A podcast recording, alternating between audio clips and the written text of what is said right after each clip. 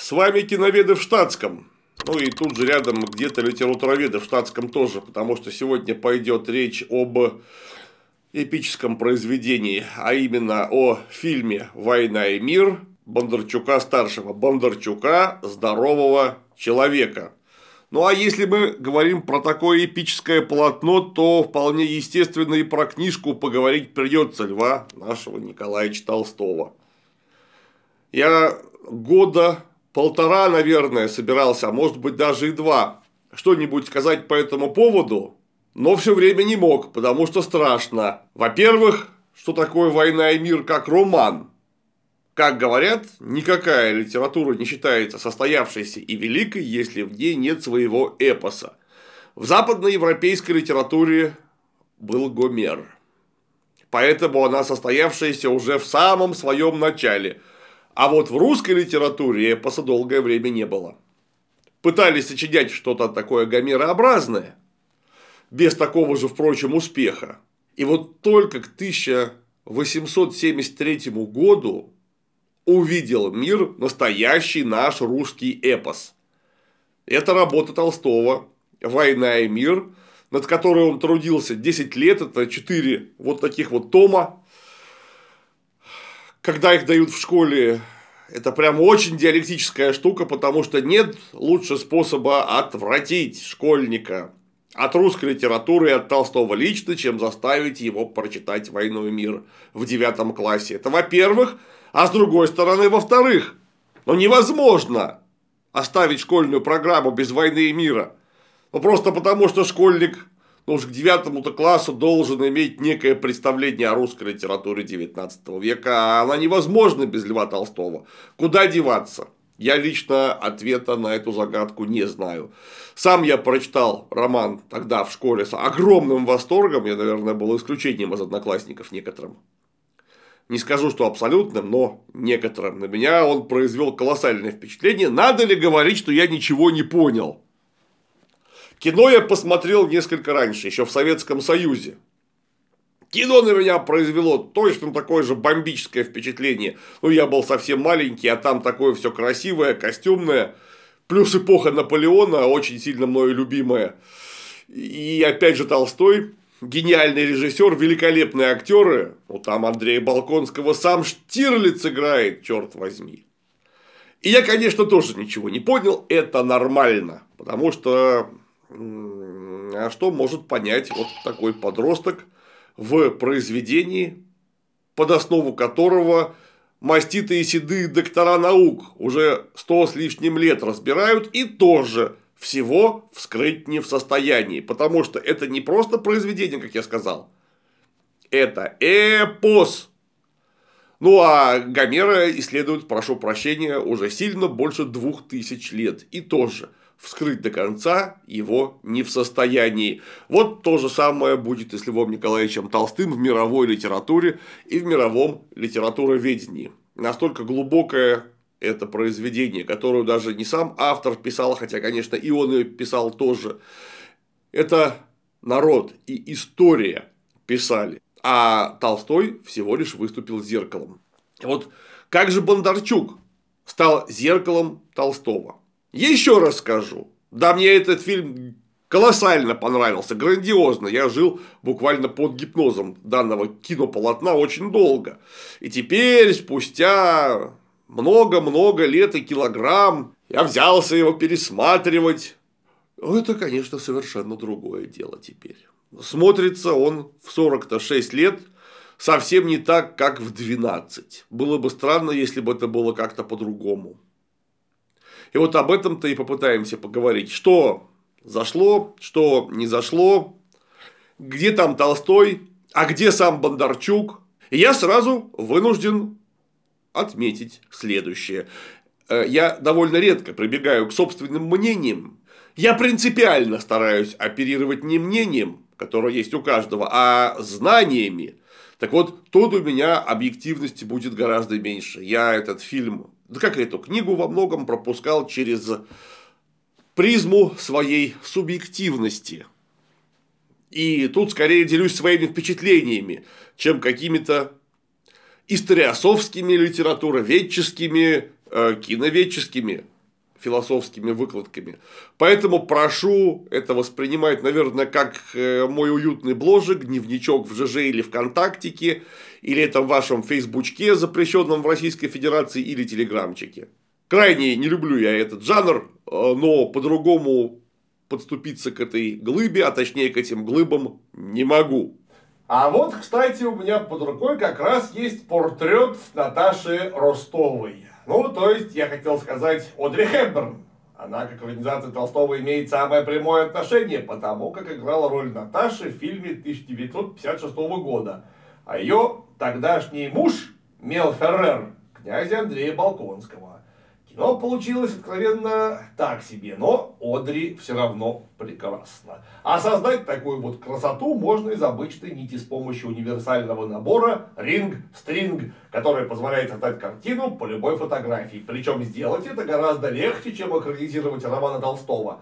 Берешь набор, загружаешь на сайт любое фото, скачиваешь аудиоинструкцию для создания картины. Ну а дальше дело техники. Надо только аккуратно, не спеша выполнять указания голосового помощника под медитативную музыку. Никаких особых навыков не потребуется. Перед тобой будет основа, поделенная на сектора с заранее вбитыми и пронумерованными гвоздиками. Голосовой помощник называет букву сектора и номер гвоздика, а ты протягиваешь туда нить. Все, Справился бы даже Пьер Безухов.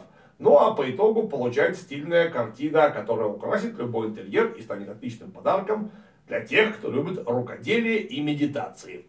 Хочешь порадовать творческую особу 8 марта? Обрати внимание на набор Ring String. Ссылку оставлю под видео. А по коду КЛИМ получишь скидку в 15%. Заказывай и вводи его в корзине на сайте. Бондарчук снимал это кино в героические времена, когда режиссер вообще не знал, что такое бюджет. Непосредственно от Мосфильма выделили 8 миллионов рублей, что по тем временам сумма совершенно исполинская. Э, напрямую в современные рубли или доллары вообще никак не конвертируемая, но... А как оценить расходы, которые взяло на себя Министерство обороны, например? Которое сформировало кавалерийский полк, Специально для этого фильма в 2000 сабель, 6000 массовки. Опять же, в основном из срочников. Вот как это все оценить? Вот просто в деньгах. Министерство обороны за много из этого даже и не думало платить, оно просто перенаправило ресурсы в нужном направлении и получилось вот то, что получилось. Как оценить вклад музейных сотрудников буквально по всей стране? От Эрмитажа, Государственного исторического музея, Государственной оружейной палаты Московского Кремля и так далее. Как оценить их вклад? Им же никто не платил за это. Люди просто помогали, будучи на своем рабочем месте. Я думаю, чтобы повторить подобный эпик сейчас потребуется что-то вроде бюджета Аватара, ну или как минимум Титаника. Потому что ныне-то мы живем в монетарную эпоху, где буквально за все нужно платить, и простое предоставление ресурсов не катит. Сначала денежки, потом печененка. Сам Бондарчук об этом мало известно, но он когда снимал третью серию, это фильм в четырех, четырех сериях, снимал третью серию, которую запросили на Московский кинофестиваль, работы пришлось сворачивать, вместо того, чтобы их сворачивать планово, пришлось их сворачивать за месяц. И он так надорвался, что пережил клиническую смерть. Когда он из нее вышел, к нему допустили супругу, он вдруг сказал, что «Я понял, как надо снять смерть князя Андрея. Он не должен уходить в темноту, он должен уходить в свет». Вот это я понимаю творческое погружение э, в работу, по-настоящему творческое горение, которое, в общем-то, на экране и видно. Чего уж там рассуждать. Бондарчук оказался не просто великий режиссер, а великий подвижник. И, кстати, великий подвижник, который принял самое прямое соучастие в своем полотне, потому что он же играет одного из центральных, а может быть центрального персонажа всего полотна и всего романа Пьера Безухова. Зачем он это сделал, это отдельный вопрос, мы об этом тоже порассуждаем, но это просто факт. Потому что Бондарчук старший это не просто талантливый, э, великий по-настоящему режиссер, это еще и очень хороший, высоко квалифицированный актер. И Безухова-то он сыграл безупречно. То есть, так как он сыграл Безухова, очень сложно было бы представить себе данного персонажа. Несмотря на то, что в 1956 году уже был фильм с Одри Хепберн в роли Наташи Ростовой. Совсем недавно вышел сериал BBC «Война и мир». Словом, необделенное. Самым пристальным творческим вниманием полотно, однако Безухова лучше не было. Несмотря на все «но», которые имеют место. Конечно же, имеют место. И мне кажется, это была большая творческая, э, если не находка, вряд ли находка, потому что многие режиссеры играют в своих фильмах Э, зачастую главные роли. Он Мэла Гибсона, вспомните, пожалуйста. Да и не только его одного. Режиссер, который образован и квалифицирован как актер, может пережить очень многое, что происходит на пленке, сам лично, соучаствуя, повторюсь, не присутствуя сверху, как демиург, а соучаствуя в создании полотна, и это может послужить чрезвычайно на пользу картине, что и случилось, потому что «Война и мир» для Бондарчука было делом невероятно личным. Кроме того, матчасть э, настолько исполинского пинка для вообще костюмной драмы не только в Советском Союзе, но и во всем мире кинематограф давно не получал, а может быть не получал никогда. Потому что такого количества материальной части, 6 тысяч военных мундиров, не считая каскадерских, которые нужно было сжечь, э, губить, э, простреливать посадками и так далее. 2000 гражданских костюмов. Например, первый бал Наташи Ростовой. Тысяча квадратных метров. Великолепный интерьер был построен на самом большом Мосфильмовском павильоне. Причем построен так, что полное ощущение присутствия в настоящем подлинном дворце.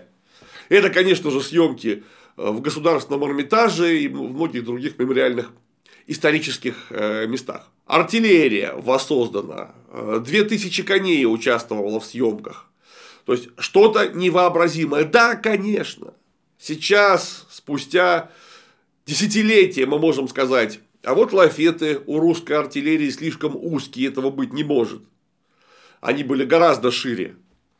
А вот некоторые моменты униформы неправильно собраны, просто потому что мы теперь это хорошо знаем. Но тогда специально первый раз в истории советского кино художники по военному костюму были вынесены в отдельный титр. Они также содействовали созданию полотна, как и просто художник по костюмам. Это была совершенно отдельная работа. И работа, огромная работа, потрясающая. Э, что было сделано технически для съемок, это словами не описать. Специально камеры 70-миллиметровые были сделаны для этого фильма.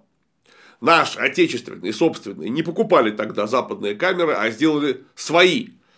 Для съемок Бородина это самый длинный в то время кадр, вот такой вот широкоформатный, батальный, снятый одним дублем.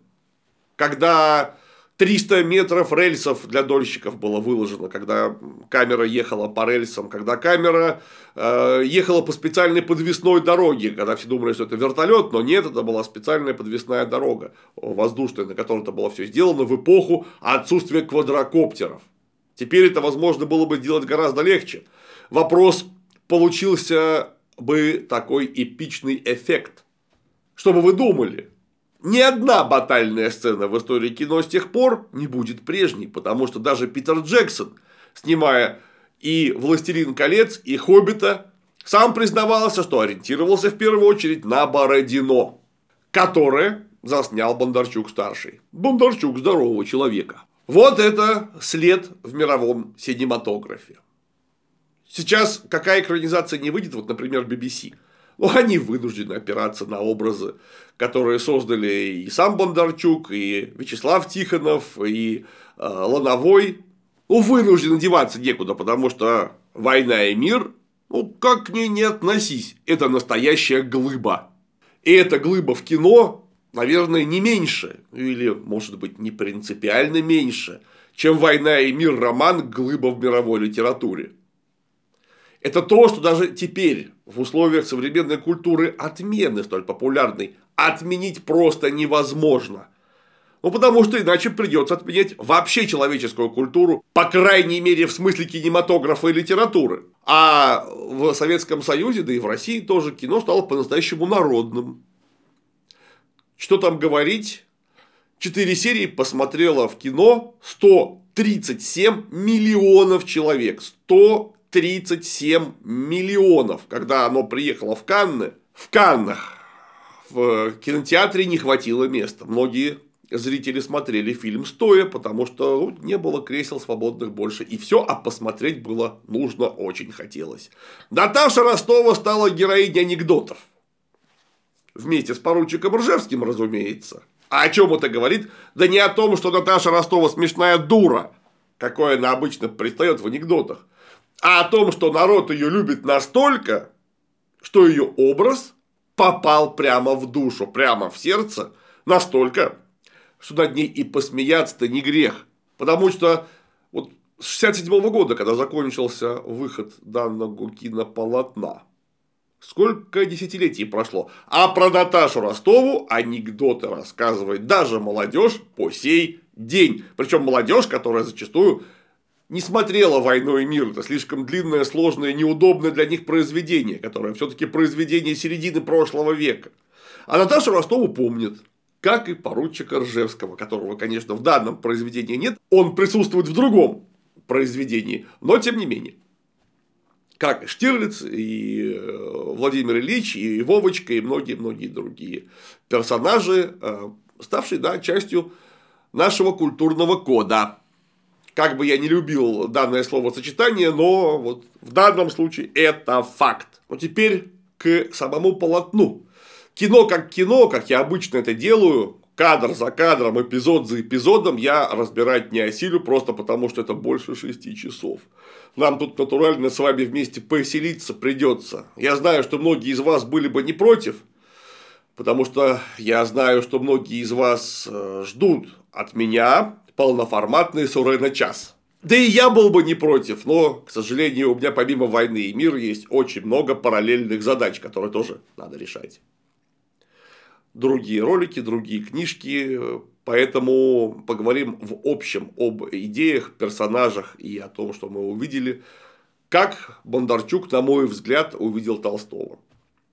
Открывается все повествование классически, это 1805 год, как и в книжке «Петербург», модный салон фрейлины вдовствующей императрицы Анны Павловны Шерер. И открывается оно потрясающе. На самом деле. Вот Тут точное попадание в Толстого.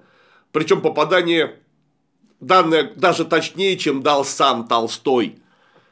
А с чего начинается? А с безостановочной трескотни по-французски. Все говорят по-французски. И Бондарчук совершенно справедливо не дал никакого титра, никакого закадрового перевода. Современный человек просто ни черта не понимает, потому что французский сейчас не слишком общепринятый язык. Почему я говорю, что он попал точнее Толстого? Так просто потому, что Толстой вынужден был существовать в бумажной двухмерности, а у Сергея нашего Бондарчука имелось еще и визуальное воспроизведение. Кроме того, издатели Толстого да просто вынуждены, особенно современные издатели Толстого, вынуждены давать перевод, потому что очень много французского текста современный читатель ни черта вообще не поймет. Не то, что в 19 веке, когда специально объяснять-то никому не нужно было, о чем там и почему так. А вот нам, публике 20-21 века, это сначала режет э, глаз и ухо. Почему такое пренебрежение к зрителю? А где хотя бы титры? Ну, вот в самом деле, где хотя бы титры? Бог с ним хорошо поставленный закадровый перевод. А этого не надо. Ни в коем случае это повредило бы идее. Идея в том, что вот этот мир, то есть общество, община, оно французское на 100%. Они даже друг с другом не говорят по-русски, они говорят по-французски. И они говорят по-французски настолько свободно и естественно, вопрос даже не в свободе владения языком. Сейчас масса людей владеет английским не хуже, чем русским, однако дома в основном все-таки разговаривает по-русски, и тем более оказавшись в обществе. Вопрос в естественности. Как мы будем общаться друг с другом? Даже идеи не возникает другой. Конечно, по-французски. Потому что это язык приличия, язык комильфо, язык востребованности, язык культуры. Ну и в самом деле, не дай бог, в салоне окажется иностранец, который русского не знает. Он же вас не поймет, в конце концов, это же невежливо. А французский знают все. От Вальпараизо до будущего Владивостока. Вот буквально от Нового Йорка в североамериканских Соединенных Штатах до Лондона все говорят по-французски, поэтому и мы будем говорить по-французски. Это общество, которое Толстой гениально изобразил в книге, противопоставив его вот тому самому другому обществу, которое не является русским в полном смысле слова. Потому что ведь язык в русском языке это не только способ выражения мыслей в словах, это еще и синоним слова народ. И вот этот народ полностью противопоставлен другому народу. И у этого народа, потому что ведь недаром Толстой долго и долго думал, как написать слово «мир» через э, палочку с точкой «и» или через русское современное «и», потому что это два разных слова. Мир как отсутствие войны и мир как община в конце концов написал «Мир как отсутствие войны», однако имелось в виду-то, конечно, и община тоже. И вот эта община, говорящая по-французски, это точно такой же персонаж в романе и, кстати, в кино, что совершенно блестяще показано, который, как персонаж, совершает трансформацию под воздействием внешних обстоятельств.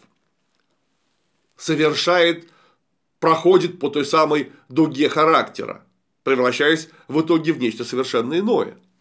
И вот начало-то в салоне Анны Павловны Шерер, он совершенно не, не случайно такое, не от пренебрежения зрителям, а наоборот, от крайнего уважения к зрителю и крайнего уважения к авторскому тексту.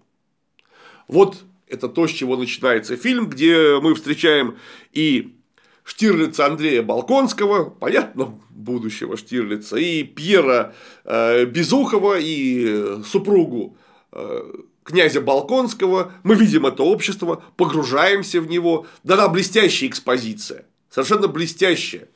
Да, конечно, там в конце концов они начинают говорить по-русски, э, ну, если бы все было по-французски, это было бы уже совершенно невозможно для современного зрителя, да и читатели 19 века восприняли бы, наверное, за издевательство. Мы понимаем, что Андрей Балконский в сложных, очень сложных отношениях со своей женой, и он, в общем-то, настолько присыщен жизнью, что он решает идти э, на войну, на чужую войну совершенно, в Австрию.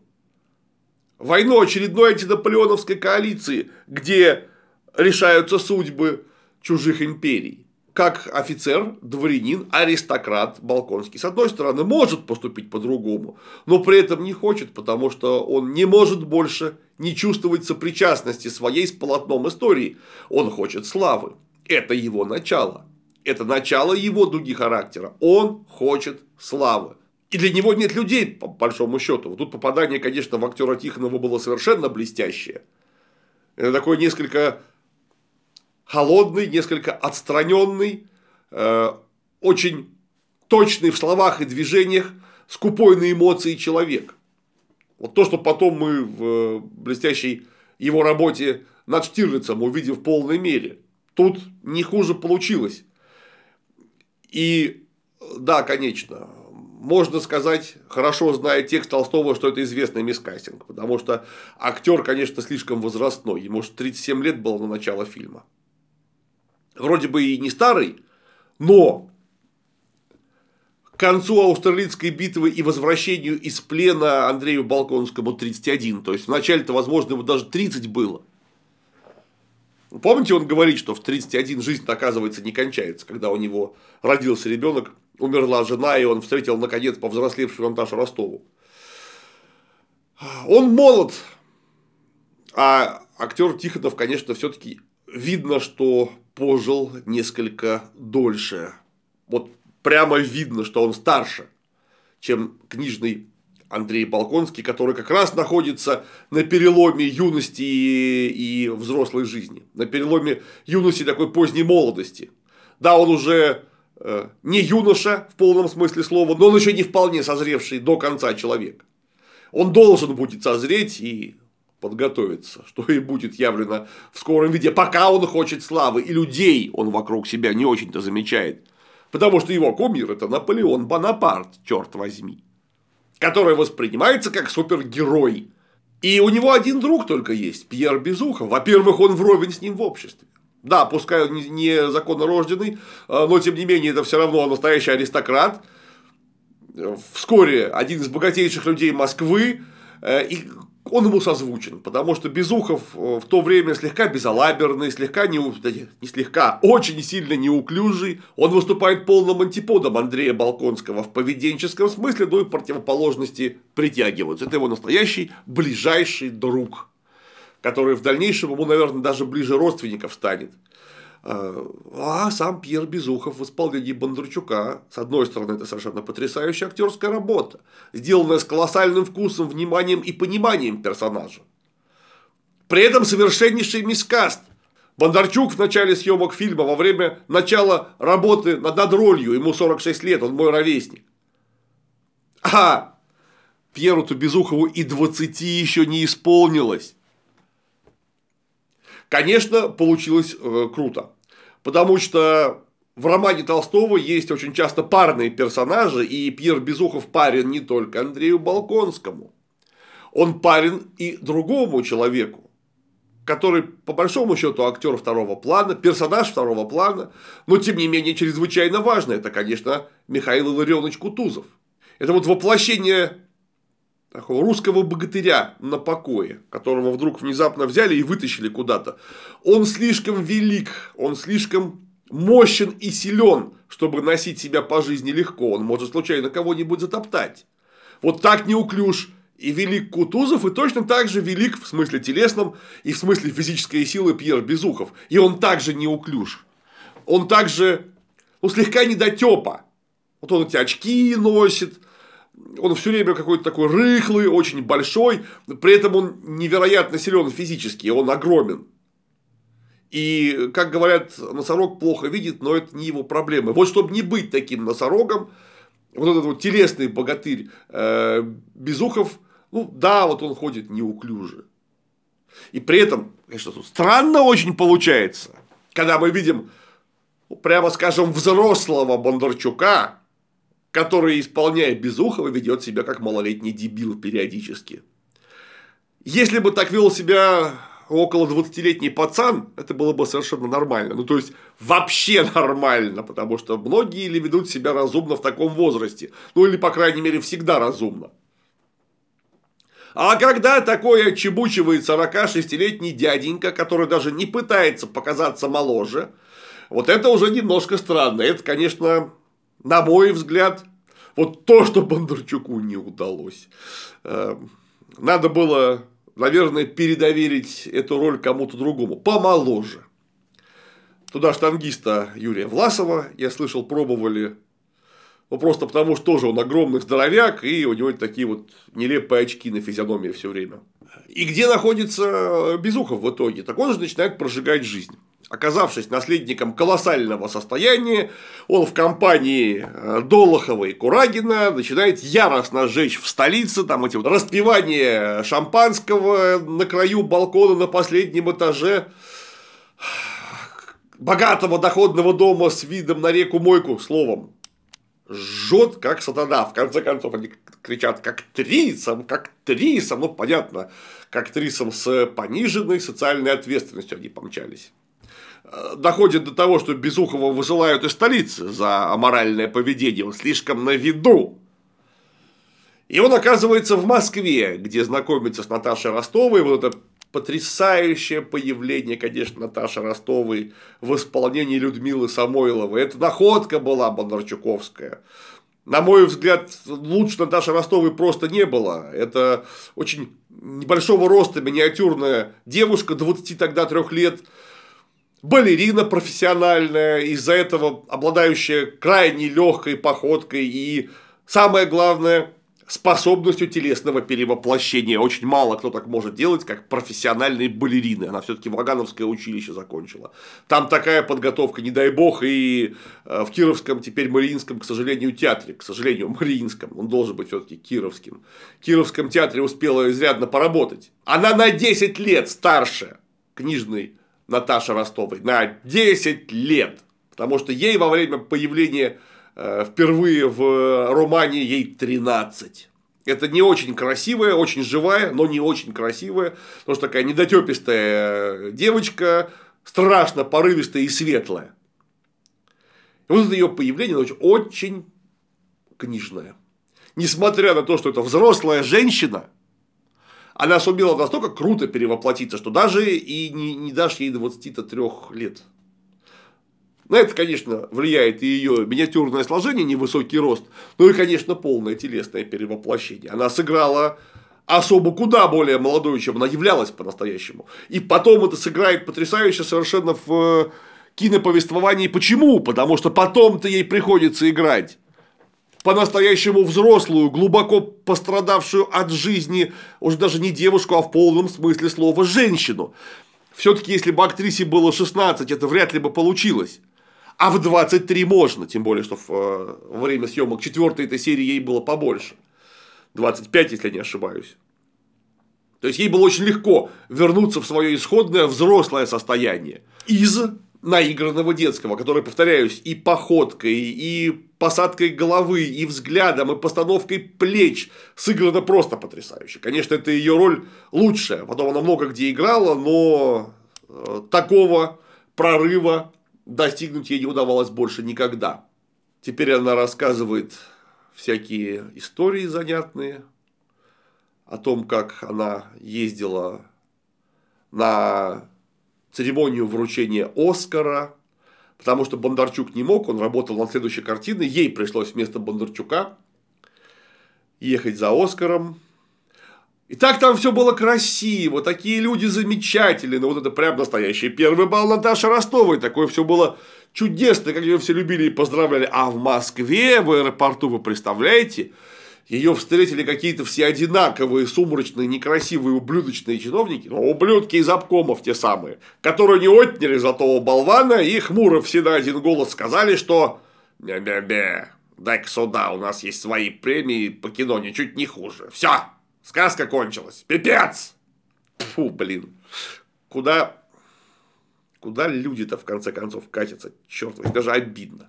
Потому что попадание это в образ было настолько крутое, что во всем мире после этого начали называть новорожденных дочек Наташами. Настолько круто она сыграла. Конечно, не сама. Конечно, под чудовищным деспотическим диктатом Бондарчука, от которого даже два первых оператора вынуждены были сбежать. Потому что он был зверюгой деспот. Ну, что получилось хорошо в итоге, на мой взгляд. Может быть, и на ваш. Кстати, напишите что-нибудь по этому поводу нам в комментариях.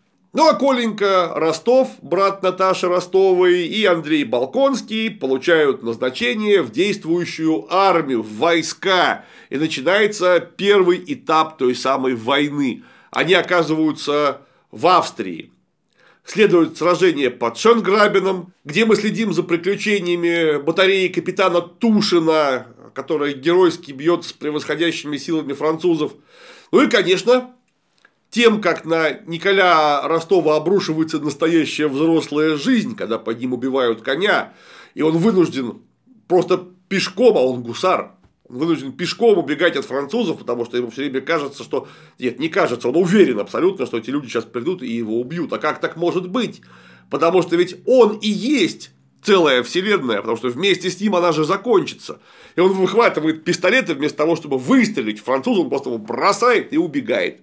А Андрей Табалконский, будучи адъютантом главнокомандующего, вот эта потрясающая совершенно сцена, когда он видит, как падает убитый знаменосец при всеобщем отступлении, ведь сражение при Аустерлице закончилось чудовищным разгромом союзных сил, Наполеон там показал себя с блеском. И вот тогда он подхватывает знамя и бежит вперед за славой. И, конечно, получает пулю.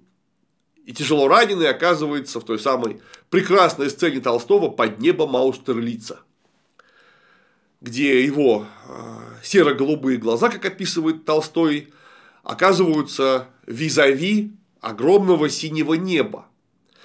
И его стремление к славе прекращается, потому что он понимает, что это совершенно наносное, потому что это всего лишь слова. И нет ничего, кроме его и небо. Что есть что-то, как и нам и пишет Толстой, что есть помимо личной воли человека, управляющего, управляющее всем. Конечно, Толстой был человеком религиозным. Да, конечно, он не был человеком в полном смысле слова православным, но он был человеком религиозным. Он не мог быть другим.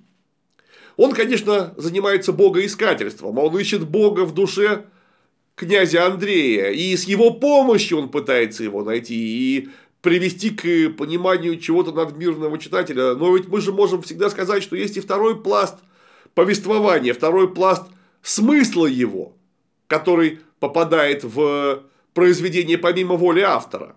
Из-за его ясного отражения объективной реальности. А ведь объективная реальность такова, что историю делают в самом деле не личные воли отдельных людей, а движение общественной материи. Движение общественной материи, которое встроено в движение материи вообще.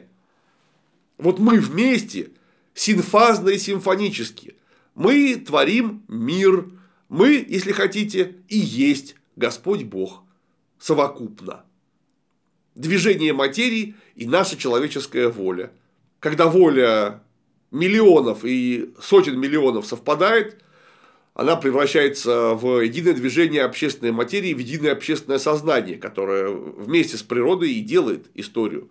Вот это небо Аустерлица, которое спрятано на втором плане, помимо метафизической идеи Бога-создателя.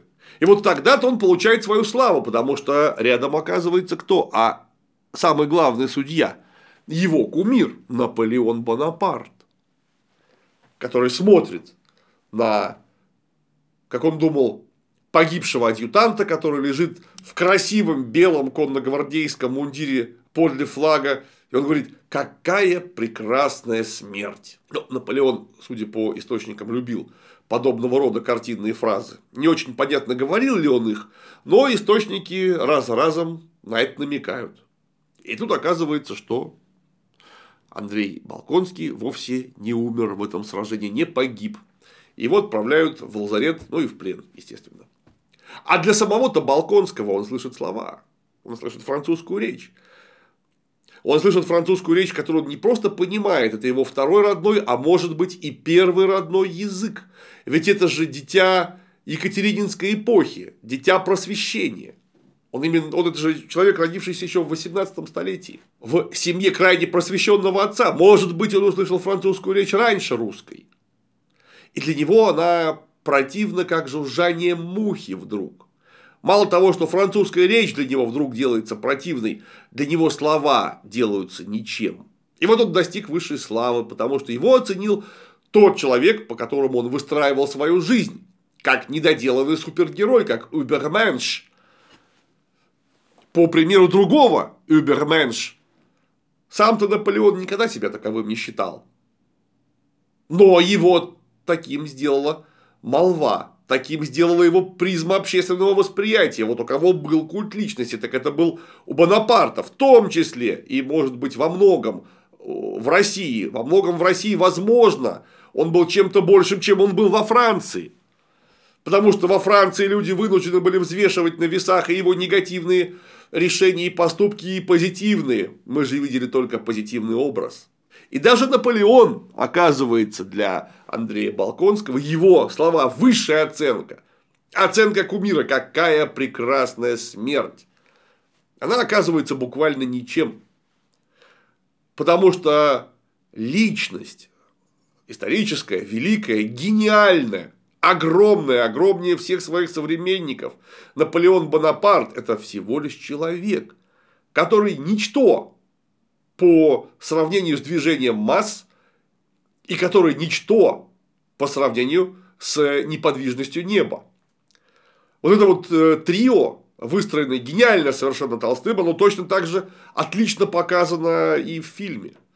Ведь Наполеон сделан не самим собой. В фильме прекрасно показано. Это неостановимая французская пехота, которая идет, опустив ружье через артиллерийский шторм, через пули, через кавалерийские атаки. Ведь это она вынесла Наполеона на гребень волны истории. Она сделала его историческим персонажем, которого и через тысячу лет будут обсуждать, кто это был, гений или злодей.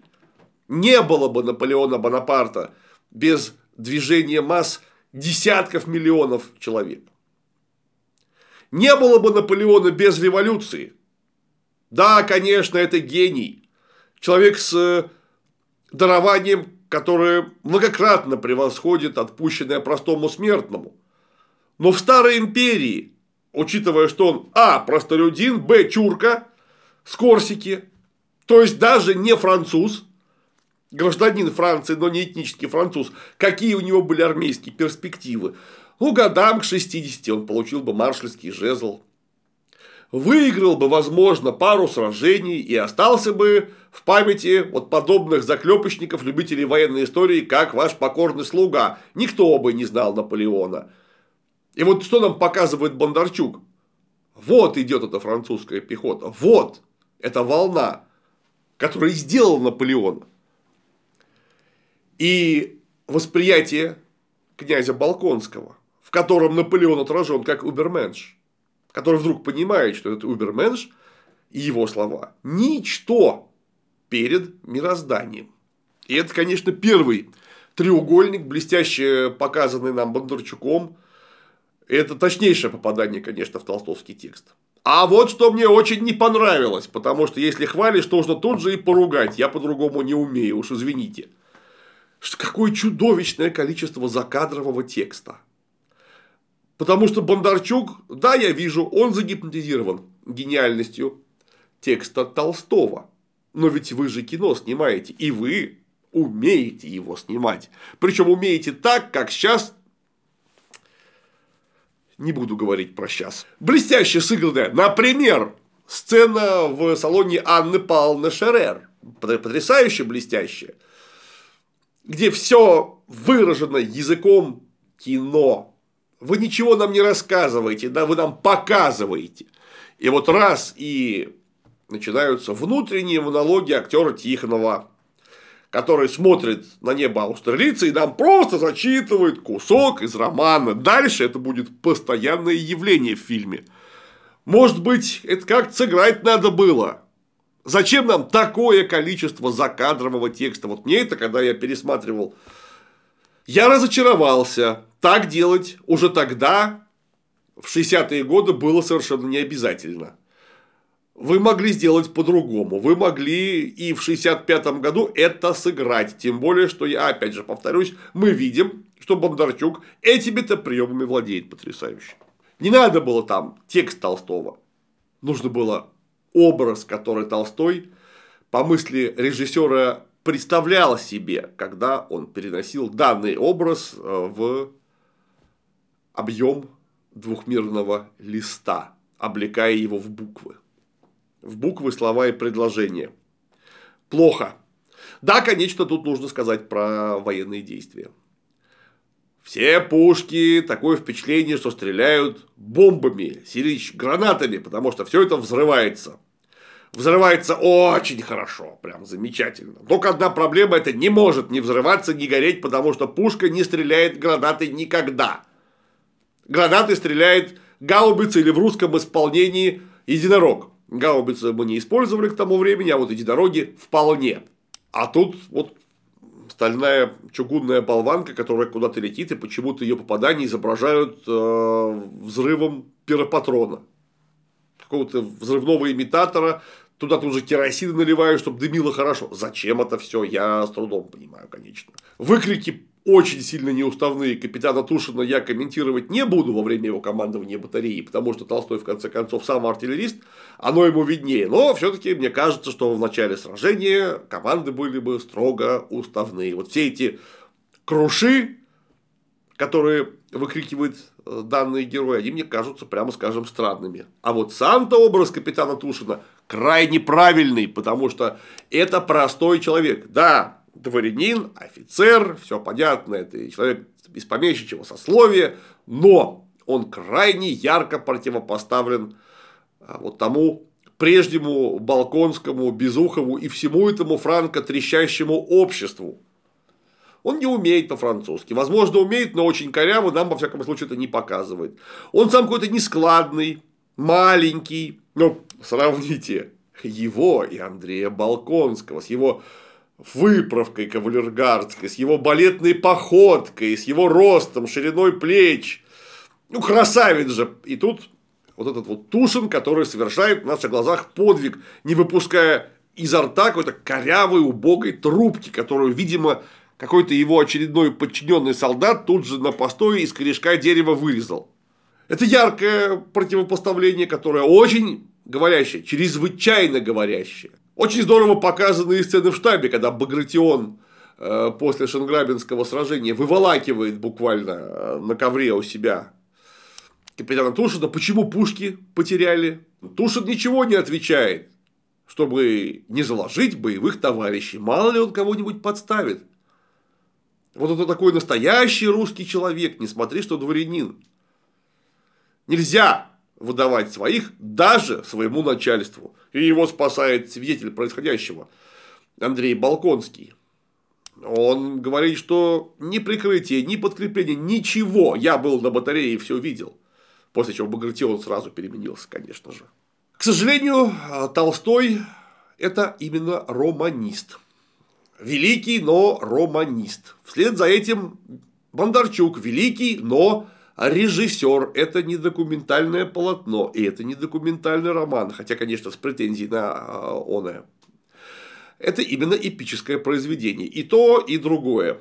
Где мы видим не Наполеона Бонапарта, а образ Наполеона Бонапарта, где мы видим не Францию, а образ Франции. Вот под все эти рассуждения неплохо было бы, наверное, показать, а как там оказались русские войска и за каким бесом вообще. Зачем русские солдаты погибали на полях Австрии, а потом в Восточной Пруссии. От Прейсиш-Эйлау до Фридланда. Что мы там делали? Решительно непонятно. Такое впечатление, что французы и Наполеон – это такое совокупное стихийное бедствие, которое выступает фоном романа. Но есть же там первое заглавное слово «война». И вот этой-то войной, человеком войны, Марсом, грозу приносящим выступает Наполеон и французы. Они совершенно картонны. Для замысла книги это было очень хорошо. Потому что Наполеон вписан туда буквально золотой нитью. Не было бы книги «Война и мир» без образа Наполеона. Это совершенный антагонист, который отвратителен и, возможно, даже ненавистен самому Толстому. Толстой не тот человек, который проповедует столь низкое чувство, как ненависть в своих книгах. Но Наполеона он совершенно объективно ненавидит. Я не скажу, даже не любит. Он его ненавидит. Это чудовище, с которым нужно бороться любым способом. Хотя по факту, как мы понимаем, Наполеон таким не был. Наполеон не был тем чудовищем. Но вот в отражении восприятия русского человека, высшего общества, вот это очень важно, что борьба произошла с собственными идеалами и кумирами. Не с настоящим Наполеоном, хотя, конечно, и с ним тоже, но в первую очередь с собственными идеалами, кумирами, образом поведения, потому что Лев Толстой, родившийся в 1828 году, он как раз из того поколения, которое было воспитано, буквально выросло на тех рассказах, что вот мы победили змея о двунадесяти языцах он антинаполеонский настроен от рождения по своему воспитанию. Это, конечно, э, потрясающее антропологически точное описание состояния русского общества и его трансформации. Что, кстати, как я уже и говорил, отлично показал нам э, сам Бондарчук. Балконский возвращается домой. Оказывается, уже похоронка на него пришла, а он-то всего-навсего в плену лечился. Его жена Лиза умирает родами, там Балконский полностью разочаровывается в жизни, в общем, все очень плохо. Он даже говорит, что если бы неприятель вдруг стоял у врат Москвы, моего родного поместья, я бы не взял в руки оружие, чтобы защищаться и защищать. Это человек сломленный. Безухов тоже переживает свой перелом, потому что до него доходят слухи, что негодяй Долохов, вот, кстати говоря, еще один ярко выраженный антагонист и романа, и фильма, который такую лютую ненависть лично у меня вызывает. Ненавижу таких людей. Так вот, дошли слухи, что Долохов, который много пользовался деньгами Пьера Безухова, пользуется еще и его женой Элен. Вот так, по совместительству. Ну, конечно, Долохов, это, кстати говоря, вот нигде не сказано, так это или нет. Слухи. Долохов ведет себя как скот. Любуется собой, как скотом, ему очень нравится. Он врывает меню на Перу в честь князя Багратионова Пьера Безухова и тут вызывает его на дуэль. Долохов, вот это вот прожигатель жизни, рисовщик, который даже после Аустерлицкой баталии кричит Кутузову, что Ваше высокоблагородие, обратите внимание, ранен был, иду в лазарет, обратите внимание. Все молча проходят, а этот и тут рисуется. Да, конечно, лично храбрый человек, не отнять, ну какая же мерзость этот Долохов. И вот сражение на дуэли. Долохов, блестящий офицер, военный, отличный стрелок, стреляется с полуслепым Безуховым, который и пистолет-то держит первый раз в руках. И стреляет, зажмурившись. Но попадает и тяжело ранит Долохова. Через что сам Пьер переживает свой личный катарсис, потому что даже такую мерзость, как Долохов, убивать нельзя. Как бы он ни был гнусен, как бы он мерзко себя не вел, э, решение дела насилием, да еще и летальным насилием, это вообще не решение, это только усугубление проблемы. Как это понимает Безухов и как это блестяще сыграл сам Бондарчук. Вот будучи надсмотрщиком над самим собой, это же режиссер, ему никто ничего не может приказать. Какой внутренней дисциплины и пониманием задачи нужно обладать, чтобы самому себе ставить эти задачи и осуществлять диктат над самим собой. Я, честно говоря, вот снимаю шляпу. Сыграно отлично. А вот что плохо в сцене дуэли, это капсульные пистолеты из собрания государственного ордена Ленина императорского красного знамени Эрмитажа. Я даже накладные видел, когда выдавали настоящие дуэльные э, пистолеты. Годов, наверное, 70-х 19 века для фильма «Война и мир». Держал их в руках. Это анахронизм чудовищный. Капсульный пистолет в это время просто не существовал. Там должен быть нормальный кремневый лепаш. А показали нам вот это. Я не понимаю, а Неужто трудно было из того же самого Эрмитажа кремниевые пистолеты-то попросить? В те героические 60-е годы запросто выдавали подлинные вещи для киносъемок. Запросто и без больших вопросов. Вот приезжал сотрудник, который был материально ответственен за данные объекты, подписывал акт приема передачи, акт сохранности и убывал. Все, киношник мог пользоваться подлинной исторической вещью Варварство, конечно, ужасное, но тогда об этом, наверное, не задумывались. Что, нельзя было настоящего пистолета-то взять? Неужели от этого сцена бы проиграла как-то? По-моему, только бы выиграла. Ух, зла не хватает. И вот заканчивается зима, и Балконский посещает имение Ростовых, где встречается с уже распустившейся слегка Наташей Ростовой. И вот он понял, что жизнь не закончена в 31 год, и пора возвращаться в свет. Дальше во второй серии наступает, наконец, долгожданный мир. Целая серия а, никак не привязана к военным действиям. Может быть, только опосредованно. Безухов хочет э, танцевать с Ростовой во время первого Балла. Бал, конечно, это какая-то феерия. Вот я, если бы не был в курсе, что это павильонная съемка, я был бы уверен, что это снимали где-то у нас там в Эрмитаже. Просто арендовали какой-нибудь Георгиевский зал и снимали там. Очень круто сделано. И сам бал, сцена, он просто отвал башки. Вот настолько точное понимание этой ампирной эпохи. От костюма до этикета. Гениально просто. И гениальная игра Людмилы Самойловой, которая ну, оказалась в своей танцевальной стихии. А, просто великолепно. Даже ну, шикарный. Шикарный чего уж там. Штирлиц очень сильно ей проигрывает в э, данной сцене. Она его затпевает полностью.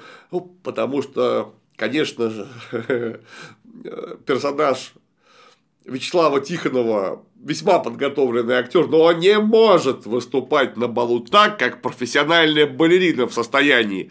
Тем более профессиональная балерина в самом расцвете своих творческих и физических сил. А, конечно, ну чисто просто игрой тела его заруливает. Что такая потрясающая исполненная походка, осанка, вот этот блеск движения. Ну, а Тихонову, которому все-таки уже к 40, на фоне столь юной и физически сильной девушки тяжело выступать таким же блеском. Хотя, конечно, он старается. И, конечно, Балконский влюбляется. Я бы тоже влюбился, вот оказавшись на его месте. Великолепная, э, уже даже не девочка, а девушка, практически женщина, чрезвычайно красивая и живая, яркий контраст с собой в 13 лет.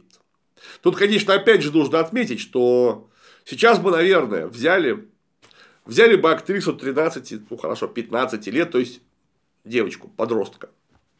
Как это выражался Толстой в том милом возрасте, когда девочка уже не ребенок, а ребенок еще не девушка.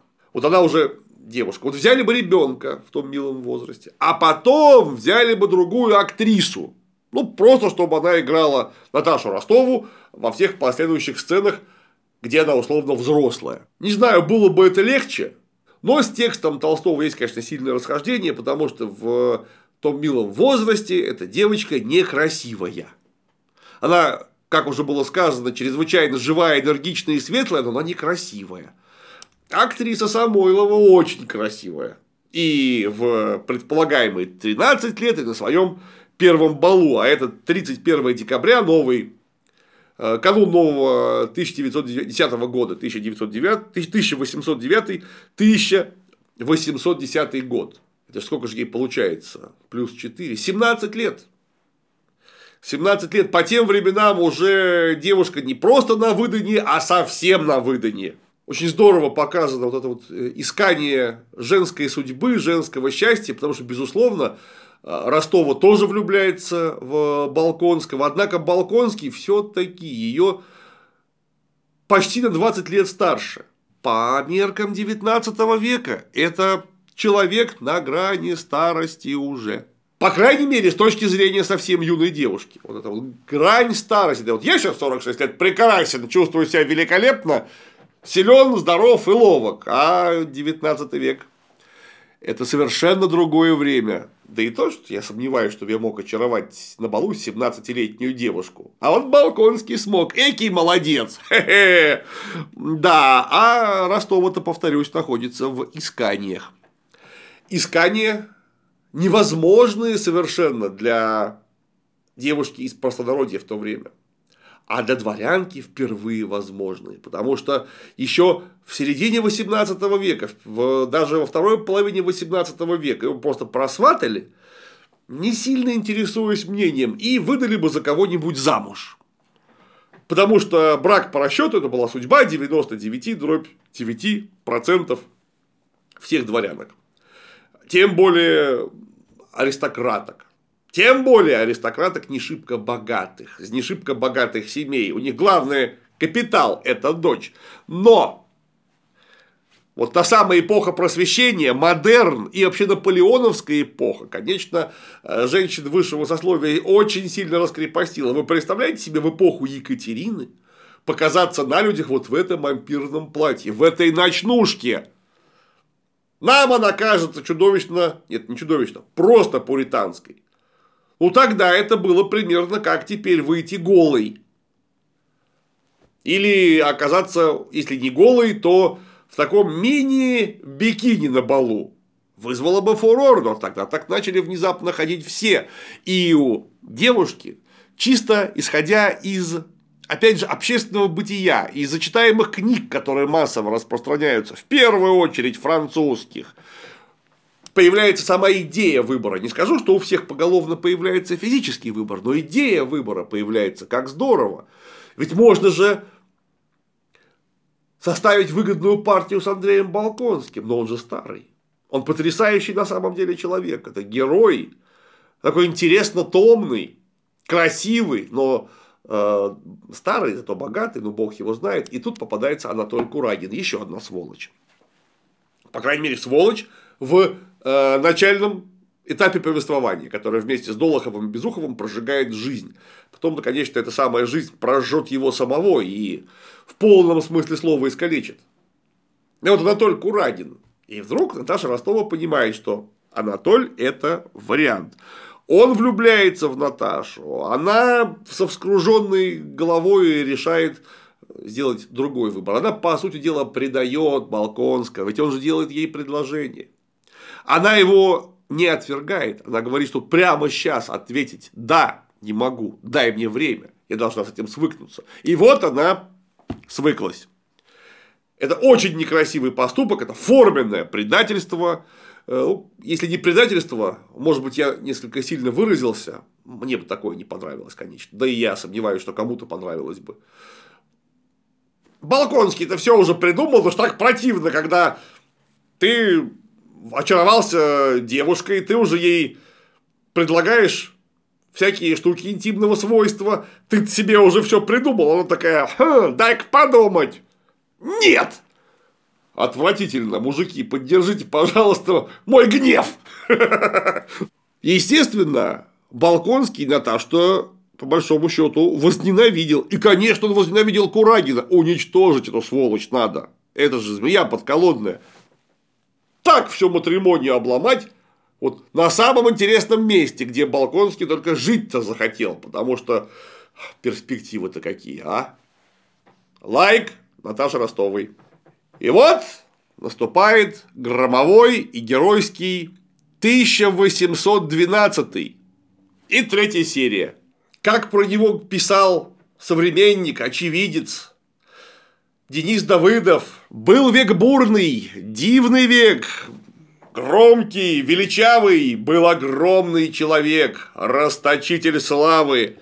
То был век богатырей, но спешались шашки и полезли из щелей мошки да букашки. Или, как писал Александр Сергеевич Пушкин, дней Александровых прекрасное начало. Вот это вот был конец прекрасного начала. Ну и, наверное, высшее выражение того века богатырей. Саспенс и его разрешение отлично, потому что все наполнено ожиданием конфликта где-то опять появляется вот то самое стихийное бедствие по имени Наполеон Бонапарт, который почему-то собирается пролезть в пределы Российской империи. Почему, ну, бог его знает, не очень ясно, просто, наверное, потому что он плохой. В конце концов, вот это-то в данном конкретном случае не очень важно. А важно то, что бал при дворе у Леонтия Леонтьевича Бениксена прославленного полководца, который едва не победил Наполеона при прессе Шейлау, там у нас в Калининградской области. Александр I, все замечательно, и тут приходит известие о начале войны. Все эти мундирные люди буквально с корабля на бал, точнее наоборот, с бала на корабль оказываются в действующей армии. И, конечно, в войсках оказывается и сам Андрей Балконский. Его Кутузов очень долго уговаривает снова вступить в штаб, тот отказывается, он не хочет больше находиться на каких-то командных э, ролях, ему нужен просто обычный запасной полк, чтобы быть, что называется, на передке. Вот он не может, он больше э, находиться там, где вращаются шестеренки истории, а он хочет быть там, где эти шестеренки реально работают. Видимо, из-за разрыва с Наташей что-то в нем надломилось. Потому что адъютант – это ничуть не менее важная должность, чем командир полка или рядовой пехотинец с фузеей в руках. Или рядовой пехотинец с фузеей в руках. Показано блестящее отступление, все это отчаяние, то, как русские войска уходят с русской же земли, сначала, правда, с польской, ну а потом уже и с русской. Покидают Вильно, оставляют с боем Смоленск и, наконец, после долгих рассуждений, долгих пререканий во главе армии снова встает старый Михаил Илларионович Кутузов. Вот этот еще суворовский чудо-богатырь, который прошел огонь, воду, медные трубы турецких войн, был многократно ранен, причем ранен опасно. И вот вместо того, чтобы доживать свой век на печи, его выдергивают фактически с пенсии, он был очень немолод и очень некрепок здоровьем к тому времени, и отправляют возглавлять войска.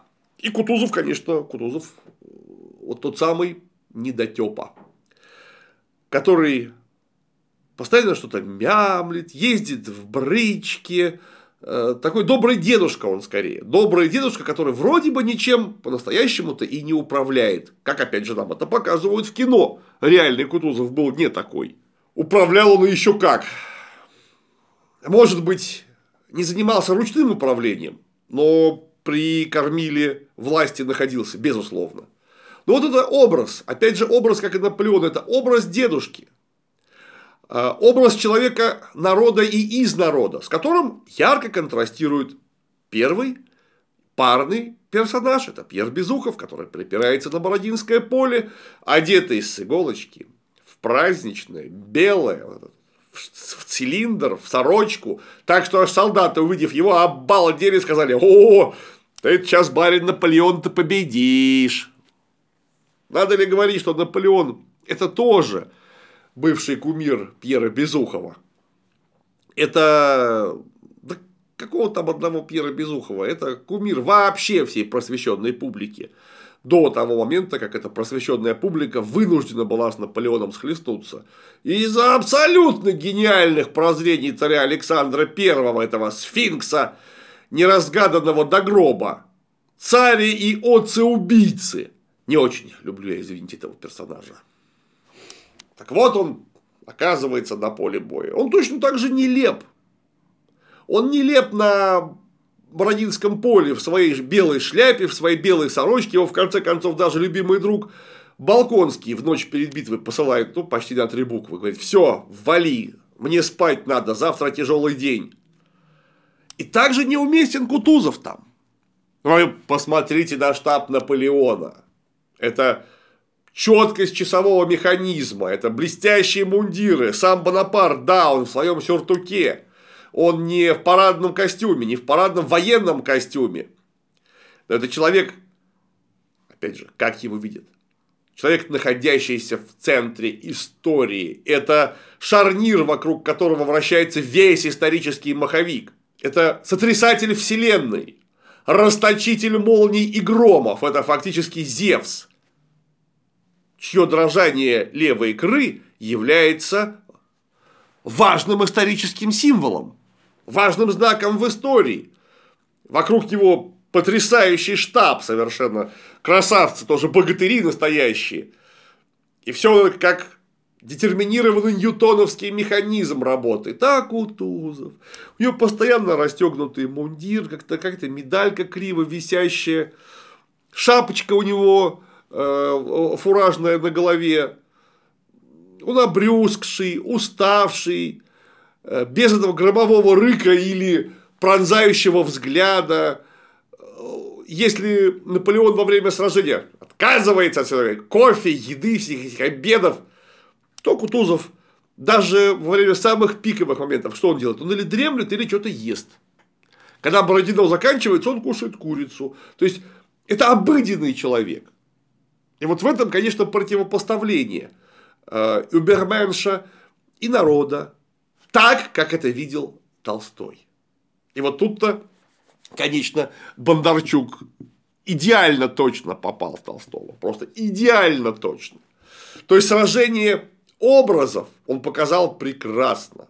Антагонизм э, Кутузова и Безухова с одной стороны, Кутузова как образа воина, Безухова как образа гражданского человека и этого холодного завоевателя Наполеона, который в своей жизни, в общем-то, и не проигрывал по-настоящему никогда.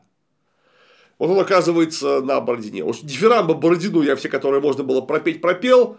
По поводу батальной сцены. Нужно еще поругаться, конечно. Не, не, не, не поругаться, посетовать. Вот правильное будет терминологическое обращение. Посетовать. Пытались снять Вот то, что было э, нервом, настоящим нервом Бородинской баталии, это постоянные кавалерийские атаки и постоянные кавалерийские маневры. Их там было много. Несмотря на э, изрядную позиционность сражения, кавалерия сделала или попыталась сделать там невероятно много. Но, как и в сцене Аустерлица, так и в сцене Бородина, кавалерийский бой показать не смогли. Несмотря на наличие двух тысяч профессионально подготовленных кавалеристов и двух тысяч обученных лошадей, а также вполне осведомленных исторических консультантов. Вот не смогли и все, потому что лошадь не понимает, что она играет в кино. Лошадь – это лошадь. И если лошадь, точнее лошадей, конников этих поставить в строй эскадрона бот-а-бот, плечом к плечу, стремя в стремя, и запустить галопом навстречу точно такому же эскадрону, если вдруг, не дай бог, они столкнутся, будет настоящее смертоубийство. Вот это, я понимаю, кадры получатся. Ну, кто же на такое пойдет? Поэтому как-то приходится все время в какой-то ЗТМ уходить, как-то выворачиваться, пускать бегать э, лошадей без седаков, что вот смотрите, все умерли, значит, а потом просто показывать гору трупов. Атаки кавалерийские тоже, ну, совершенно вот вообще неправильные, даже в смысле построения. Строятся люди, едут в атаку, а потом какая-то лава получается. Нет, ни в коем случае так этого не делали. Искусство кавалерийского командира было в том, чтобы малым или средним аллюром, сохранив полностью непоколебленный строй, довести свое подразделение до места контакта и только там ударить в голову, в конце концов, карьер. Чтобы все подразделение монолитно, сохраняя строй, а значит и потенциальную управляемость, доехало до того места, до которого доехать нужно, то есть до противника. Если вот эта вот лава, она будет абсолютно неуправляема даже в ту эпоху, когда очень сильно муштровали на строевую подготовку. Это потом из атаки вернуть будет, если не невозможно, то крайне затруднительно. Так не воевали, но показать так, как воевали, вот это не смогли. Это, наверное, только, только сейчас можно с помощью наших компьютерных технологий. Бондарчук и так вытащил из сцены сражения больше, чем тогда физически можно было вообще вынуть. И опять же поругаюсь, точнее посетую. Вот это постоянно ключевые моменты, вот так вот вертящаяся, мелькающая камера, это зачем? Я этого не люблю. Покажите вот всю эту красоту, которую вы нагнали на поле. Хочу видеть. Не надо вот этого вот болтанки, вращанки, калейдоскопа этого. Ну и, конечно, э, Балконский, который сидит в тылу вместе со своим запасным полком, однако дистанция не очень большая, туда долетают ядра, и, наконец, Туда долетает та самая роковая граната, которая смертельно ранит князя. И опять начинается под вот вращающуюся камеру закадровый текст Тихонова, который читает Толстого. «Я люблю жизнь! Я люблю этот воздух, это небо!» и так далее. Ну зачем этот закадр? Ну он не нужен, вы сыграть все можете, у вас в руках квалификация, талант, великолепные кадры. В смысле, люди, которые умеют делать это. Самая совершенная техника, отличный сценарист. Вот что это было? Это настолько выбивается из общего, высочайшего уровня полотна, что мне даже горько, обидно. Я не понимаю, за что такое. Только могу сделать скидку на все-таки 1900 далекие счастливые 60-е годы. Видимо, по-другому не могли. Вот ударялись они в театральщину. Вот никак не отречься от того, что это все еще театр, а не вполне само по себе самодостаточное кино. Не могли уйти от театральности. Эпоха такая. Жалко, конечно, потому что могло бы получиться еще круче. Впрочем, мои сетования вполне напрасны, потому что ну куда еще круче-то? Ну и, конечно, да, Балконский оказывается в госпитале, а рядом лежит сволочь Анатоль Курагин без ноги, где Балконский его полностью прощает. сам находясь на смертном одре, все, ему уже не выжить. Он прощает своего злейшего врага, однозначно понимая, что все эти дрязги из-за бабы, из-за то, кто на кого неправильно посмотрел, они вообще человеческой жизни не стоят. Приоритеты разные. И как это потрясающе сыграл Тихонов в паре с Василием Лановым. Дуэт шикарный, потрясающий, потрясающие по-настоящему великие актеры, находящиеся на творческом пике, вот в одном павильоне, в одном госпитале веришь буквально каждой эмоции. Это очень круто сделано. Довольно скупо и невероятно круто. Вот этот окончательный перелом Андрея Балконского от расточителя славы и богатыря до хорошего э, человека, который прожил жизнь и оглядывается назад, понимая, что он делал так, что он делал не так, и главное, наконец, только в конце жизни, расставляя верные приоритеты. Очень, кстати, мало кто может похвастаться из нас, что в жизни расставляет только верные приоритеты. Многим, возможно, предстоит расставить их перед окончательным высшим судом.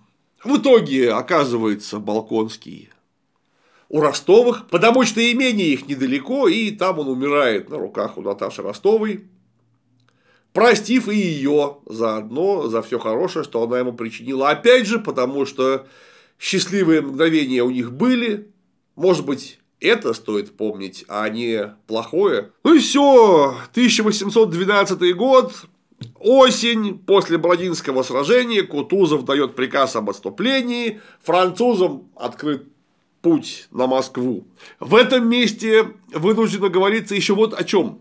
Огромное там на 6,5 часов кинополотно Бондарчука настолько меньше, чем роман, что он вынужден резать массу э, сцен, массу сюжетных линий, на его взгляд, неважных, то есть там какая-то канва, которая кажется важной Бондарчуку самому, потому что экранизировать на 100% или хотя бы на 50% э, роман Толстого это нужна Санта-Барбара какая-то, ну, потому что хронометраж в 6 с лишним часов явно недостаточен для этого. Поэтому э, сцены пожара Москвы и все, что происходит вокруг, э, относительно толстовского замысла, конечно, слабовато даны, на мой взгляд, именно из-за того, что некоторых моментиков нету или на них плохо сакцентировано. Потому что вот какой акцент у самого Толстого, важнейший, как мне кажется, это когда городоначальник Ростопчин выезжает из Москвы и видит вот на этом грязном поле, на земле бегающих каких-то белых людей. Толстой, видимо, придумал, у нас нет точных исторических свидетельств, что психически больных из больниц выпустили. И вот он их увидел. Человек в белом подбегает к градоначальнику и кричит «Казни меня, казни меня, убей!» Трижды э, приговорен был и трижды воскрес. Вот такое вот явление Христа практически. Потому что юродивый, человек не от мира сего, сумасшедший он попрекает Растопчина за его расправу над э, тем купчишкой Верещагиным, который он допустил в свое время. И Растопчин-то неплохой человек в произведении, неплохой. Вот переворачивает его там. Сцена очень сильная, одна из сильнейших в русской литературе, между прочим. И как-то вот на этом Э, на мой взгляд, зря Бондарчук не сакцентировался, но кто это такой, чтобы ему советовать, тем более уже и посоветовать-то некому. Сцены все равно хорошие. Безухов спасает французского офицера от неминуемой смерти, начинается этот чудовищный пожар, Пьер чудом выживает, э, его пытаются обвинить в поджоге, он, опять же, чудом избегает обвинения в поджоге и расстрела. Французы там, кстати, не церемонились кто поджег Москву, кстати, до сих пор вопрос.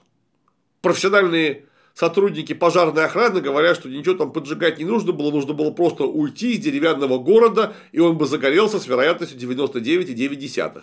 Потому что он не мог не загореться. Тем более, что были некоторые входящие обстоятельства, а именно открытые тюрьмы, которые вот их Ростопчин в самом деле открыл. Чем занялись насельники он их тюрем? Конечно же, мародерством, в ходе которого могли что-нибудь подпалить. Сам Александр I пытался Ростовчина за поджог Москвы, где чуть не погибла армия Наполеона полностью, наградить. Ростовчин до конца жизни говорил, что я никаких таких приказов не отдавал. Не надо меня награждать. Ну, прямо скажем, сильный поступок, потому что ведь на этом же карьера могла вообще закончиться. Дальше все как по накатанной.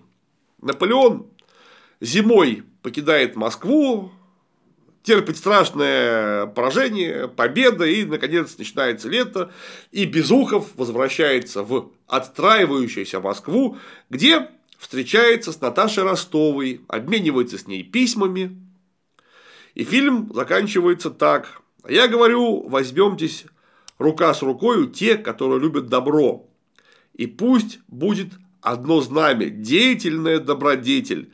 Я хочу сказать только, что все мысли, которые имеют огромные последствия, всегда просты.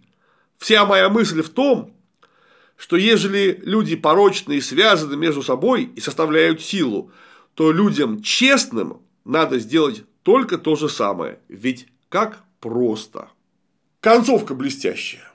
И сыграна отлично. И вот тот человек, который начинает, открывает нам повествование, этот безалаберный дурачок, да, образованный, но все еще малолетний дурачок Пьер Безухов, когда-то совсем юная, ничего не видевшая в жизни, метущаяся между мужчинами, Наташа Ростова и женщина взрослая, повидавшая настолько много, что и некоторым за всю какую-нибудь в 75-85 лет не увидеть, столько, сколько она увидела и пережила.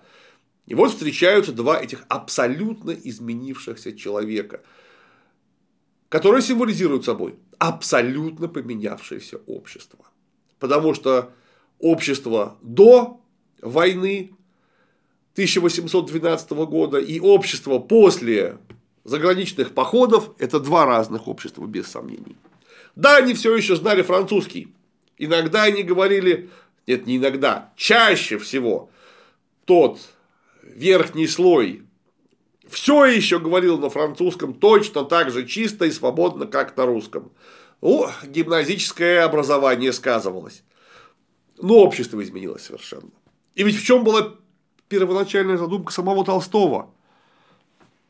А то, что в Москву должны были вернуться декабрист и декабристка, такие бодрые старики после 30-летней сибирской ссылки – Потому что люди 1812 года – это люди, которые поменялись не просто в том смысле, что они осознали, что Наполеон-то и не очень-то и был.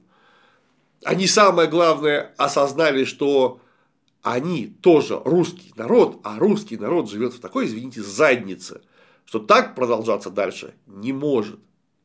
Вот в этом был первоначальный замысел Толстого. И он огромный молодец что прямым текстом этого ничего не сказал. Огромный молодец, что такая вот жирная задумка показать становление декабристов и, собственно, декабристов до самого их э, конца, после ссылочного, что он не стал прямым текстом нам рубить эту правду матку, а показал, да, реальное становление декабристов. Но становление. Он поставил многоточие в конце романа. Именно поэтому «Война и мир» сопоставима с «Илиадой», которая тоже описывает нам всего несколько десятков дней под Илионом, и там не будет тебе ни э, троянского коня, ни разорения Трои, ничего этого не будет. Это всего лишь гнев о богине Воспой Ахиллеса, Пелеева сына. Это ссора Ахиллеса и Агамемнона. Ну и в конце концов разрешение конфликта Ахиллеса и Гектора. Вот и вся Илиада. Вот и все, казалось бы. Там есть открытый финал, за которым понятно, что целая бездна кроется, бездна последствий и общественных, и личных. Несчастный Одиссей потом еще 10 лет будет возвращаться на Итаку переживая уже личное путешествие, а не соучастие в огромных исторических событиях. Точно так же и в войне и мире. Если люди порочные связаны между собой и составляют силу, то людям честным надо сделать только то же самое. Ведь как просто. И это провозвестник и смоленской истории, и это провозвестник событий 14 декабря 1825 года, и за что Ленин называл Толстого зеркалом русской революции, это провозвестник безусловной революции 17 года, потому что именно тогда честные люди соединились друг с другом. Но не по сословно-классовым признакам, а вообще сконцентрировавшись вокруг острия передового класса. Но это, конечно, Толстой не видел и не увидел. И тем более он подозревать не мог об этом в 60-е 70-е годы 19 века. Но как точно это схвачено? Как точно?